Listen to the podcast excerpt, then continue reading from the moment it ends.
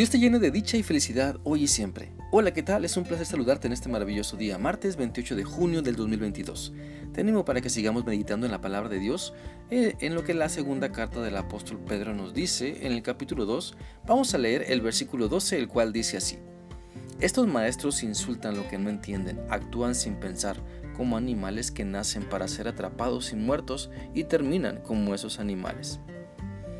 Por medio de este pasaje se sigue denunciando la falsedad de quienes no quieren entender la voluntad de Dios, de quienes a pesar de ver lo que la Biblia dice sobre la voluntad del Señor, deliberadamente no hacen caso, no entienden y siguen enseñando su falsa enseñanza en vez de volverse a la verdad de Dios. Como podemos leer en este pasaje, el apóstol Pedro es directo. Es directo en denunciar el estilo de vida de los falsos maestros, quienes afirman tener conocimiento, pero lo cierto es que piensan, hablan y actúan con una ignorancia tremenda, con una grandísima ignorancia que si no se arrepienten de ella les llevará a su propia destrucción. Mira, las personas que les gusta vivir en, su falsedad han rechazado la sabiduría que Dios concede a todos los que con sinceridad se la piden. Leamos lo que dice la Biblia en Santiago 1.5. Si alguno de ustedes le falta sabiduría, pídasela a Dios y Él se la dará Dios es generoso y nos da todo con agrado. Por eso debemos de tener cuidado en no aferrarnos a enseñanzas falsas que por costumbre practicamos, que por religiosidad las creemos. Es mejor analizar nuestra creencia a la luz de la Biblia para dejar de creer en, enseñanzas que solo traerán destrucción a nuestra vida, familia e iglesia. Mira, tal vez te preguntes, ¿por qué es importante detectar las falsas enseñanzas que estamos viviendo? Pues es por nuestro propio bien, por nuestro propio crecimiento y el de las personas que nos rodean.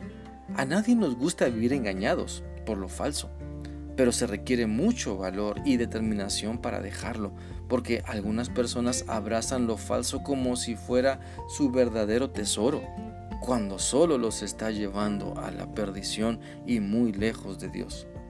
Muchas personas se enojan, se molestan cuando descubren que alguna otra persona los quiere engañar.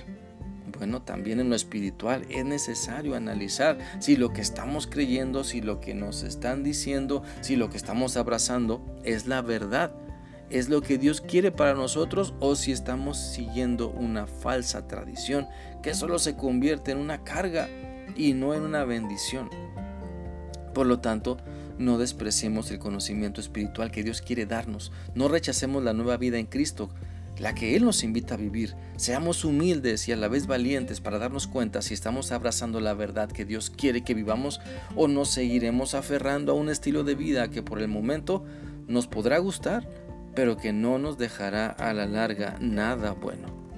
Dios nos ha creado como personas racionales capaces de distinguir entre lo bueno y lo malo, capaces de decidir si creemos en mentiras o en la verdad que Dios nos enseña. Y sabes, es impresionante cómo hay personas que pueden tener una gran inteligencia con títulos académicos, pero que no les alcance su capacidad para reconocer que espiritualmente están creyendo en mentiras. Y cuando no mostramos esa capacidad de discernir entre lo falso y la verdad, pues nos comportamos irracionalmente, aferrados, tercos a la mentira, cuando Dios quiere que sus enseñanzas nos hagan despertar a la verdad. Dios quiere vivificar nuestro ser para que volvamos a vivir en las áreas de nuestra vida donde nos comportamos como muertos espiritualmente, porque dejamos que lo falso nos llevara a una muerte espiritual. Por lo tanto, te animo para que puedas creerle a Dios. Abre la Biblia y compara lo que crees con lo que Dios te dice en su palabra. Ten el valor para analizar lo que dice ella y creer y, tener la determinación para corregir lo falso que estás practicando. De esa manera notarás cómo Dios se mueve en ti, verás el mover de Dios en tu vida, serás una persona que Dios usa para su honra y su gloria, porque estás dispuesta a cambiar. Espero que esta reflexión sea útil para ti y que permitas que Dios te vaya guiando para que puedas ir dejando lo falso que no te deja disfrutar lo que Dios con gran amor ha preparado para ti. Que sigas teniendo un bendecido día. Dios te guarde. Hasta mañana.